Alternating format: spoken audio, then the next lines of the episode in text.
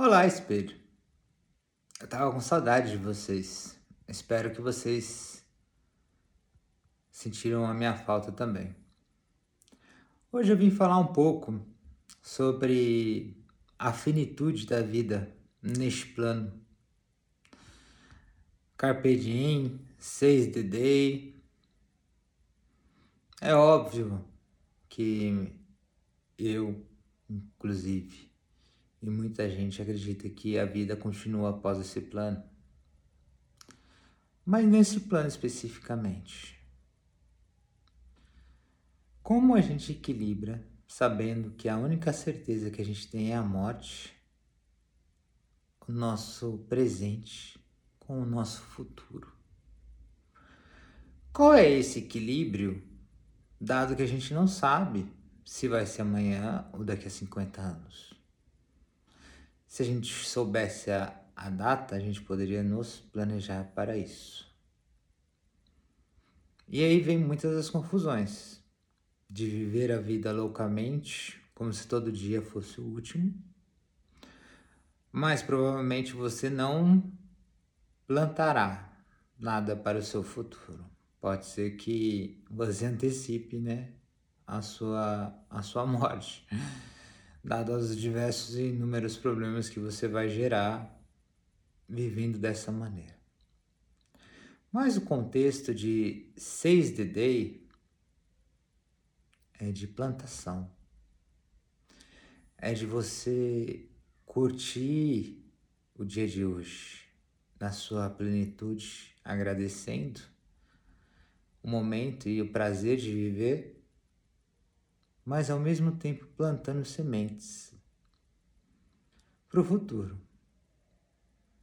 Pois pode ser que você será a pessoa que irá colher essas sementes. Então você tem que cuidar e dar o seu maior amor nas sementes que você está montando, está criando, seja um planejamento do trabalho, da vida, dos amores, da sua vida.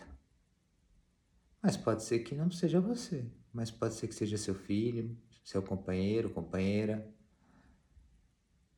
seja alguém do trabalho, seja um desconhecido que vai curtir aquela plantação que você criou.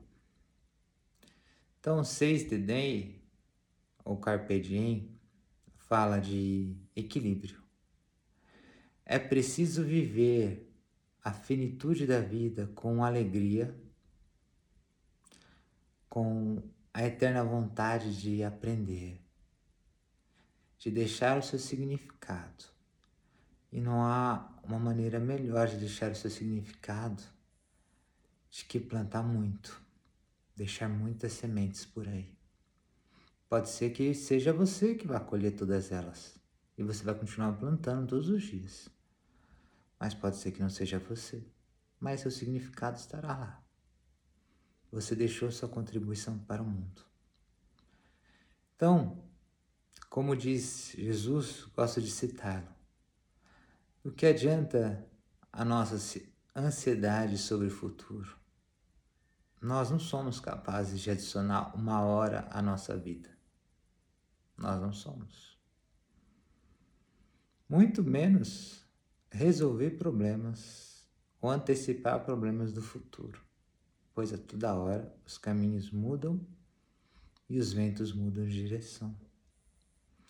A única bússola que nós temos é a do dia de hoje. E o passado nos serve para mostrar lições apenas de caminhos que a gente não deveria mais seguir.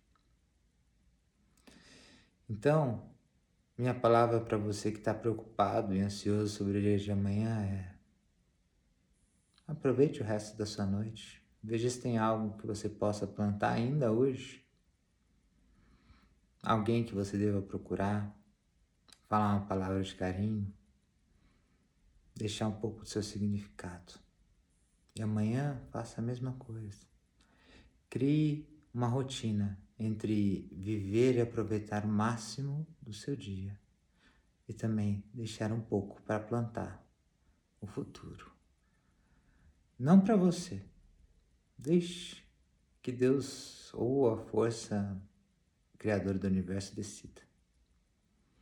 Mas eu tenho certeza que a sensação de ansiedade, ou aquela, os ataques de pânico, eles vão começar a se reduzir cada vez mais. Pois você tem um propósito e você está vivendo o um momento.